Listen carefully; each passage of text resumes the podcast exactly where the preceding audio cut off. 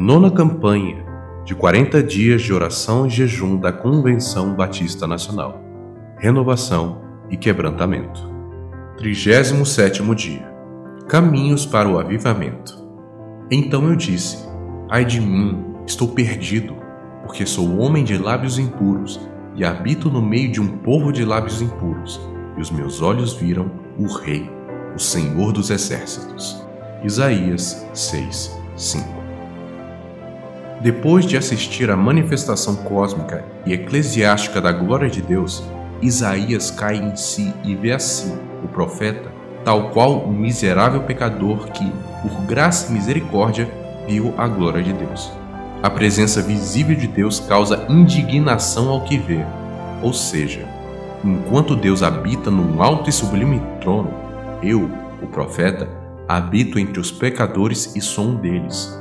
Enquanto Deus é exaltado entre os serafins que proclamam sua glória em toda a terra, eu, o profeta, na terra em que habito, sou humilhado na minha condição de pecador. Enquanto os serafins clamam Santo, Santo, Santo, a minha alma, do profeta, grita dentro de mim: Pecador, pecador, pecador. A única diferença entre eu, o profeta, e os demais pecadores é que Deus revelou-me pela sua graça a sua glória. Isaías temeu naquele momento. Ele é quebrantado e se arrepende, confessando seu estado de pecaminosidade. Antes de ter a visão da glória de Deus, Isaías era como um promotor a apontar o pecado de seu povo. Depois, no entanto, ele se vê como réu junto com o povo e no seu lugar de pedir julgamento, ele clama por misericórdia.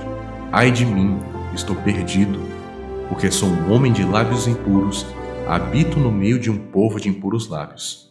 O avivamento que Isaías experimenta no recinto do templo tem como um dos componentes sem o qual não há avivamento o quebrantamento. Uma das marcas do avivamento na vida de uma pessoa ou igreja é o coração quebrantado, pronto a arrepender, confessar e abandonar seus pecados. Éder José de Melo Silva, presidente da Jamin.